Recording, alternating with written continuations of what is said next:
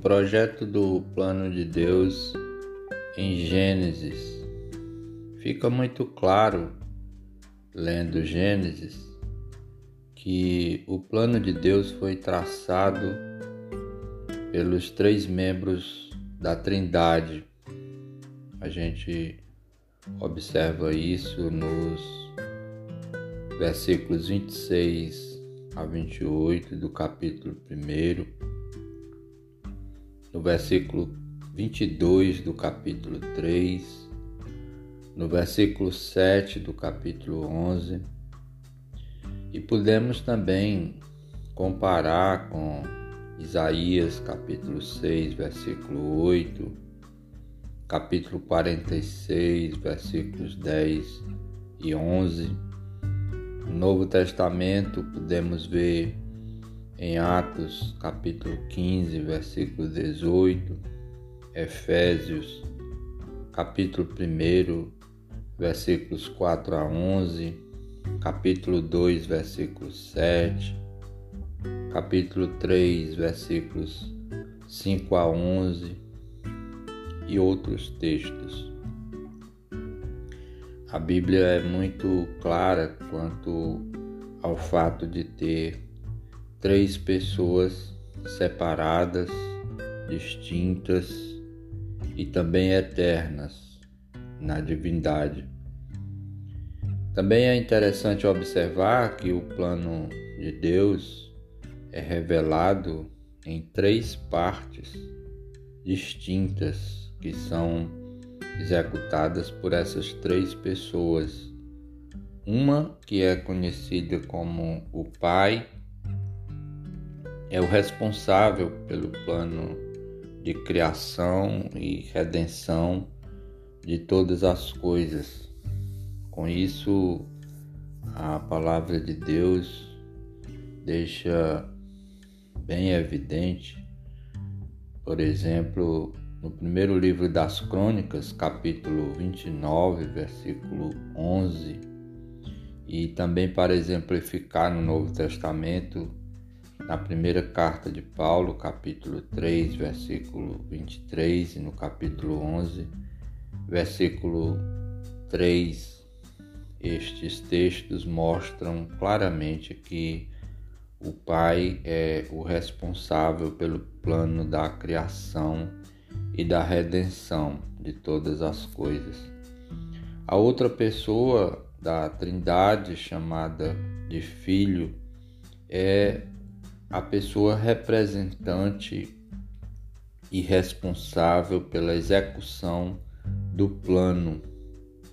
Ou seja, Deus, o Pai, cria e redime a sua criação através de Jesus Cristo, conforme a gente pode ver em vários textos das Escrituras, a exemplo de João capítulo 1, versículo 3, Efésios 3 e 9, Colossenses 1, 15 a 18, Hebreus capítulo 1, versículos 1 a 3, 1 de Pedro 2, 24 e por aí vai.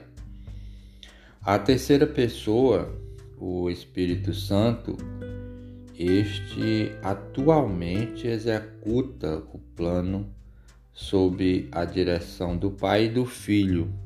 Então, é, a gente vê que toda a Trindade está envolvida não somente na criação, no projeto como um todo, mas também na execução, na redenção e, e tudo que envolve o projeto do plano divino.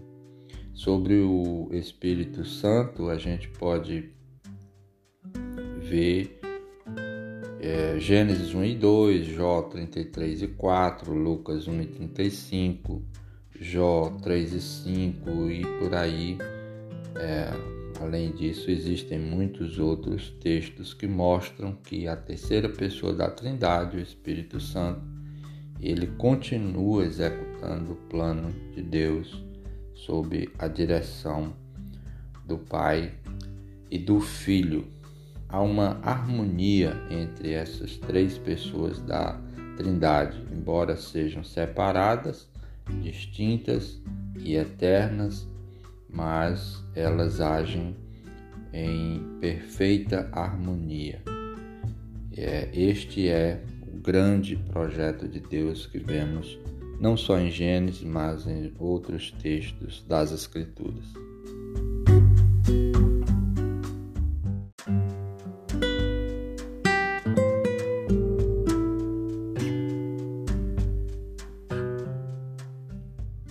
Sete períodos probatórios da raça humana que nós encontramos na palavra de Deus. O primeiro período probatório é chamado a dispensação da inocência, que durou alguns dias, como a gente pode observar em Gênesis, no capítulo 2, versículo 15 até o capítulo 3, versículo 21, também no capítulo 2, do versículo 17 ao 24, especificamente, nós vamos ver que esse primeiro período teve uma duração curta. O segundo período probatório é chamado a dispensação da consciência. Este durou bastante tempo, cerca de 1656 anos, e compreende aos registros de Gênesis 3 e 22 até 8 e 14. O terceiro período probatório, conhecido como a dispensação do governo humano, teve uma duração de 427 anos. Compreende ao texto que vai de Gênesis 8 e 15 até Gênesis 8 e 32. A dispensação da promessa é o quarto período probatório que compreende período de 430 anos.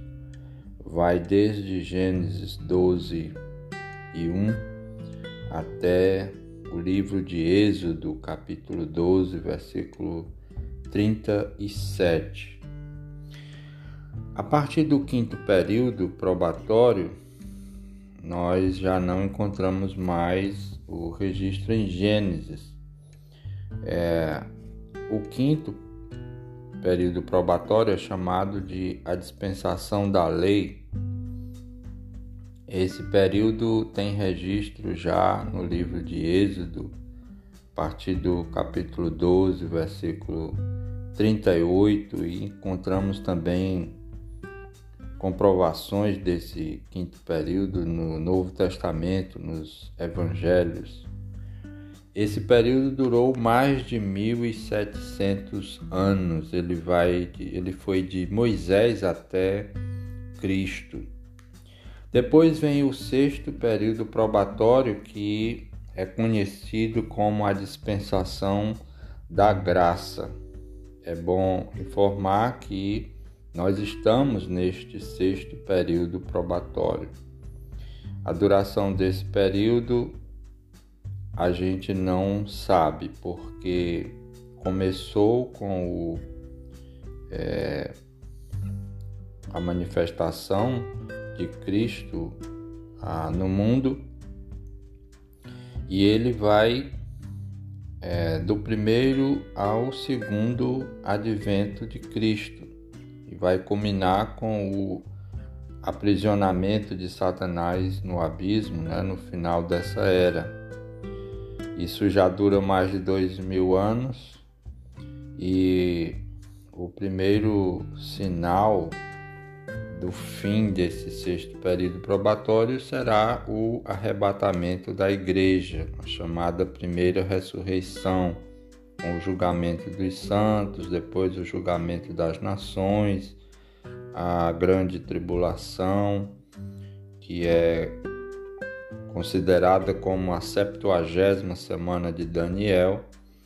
E como a gente não sabe o dia do arrebatamento da igreja, então a gente não pode precisar quanto tempo dura este sexto período probatório.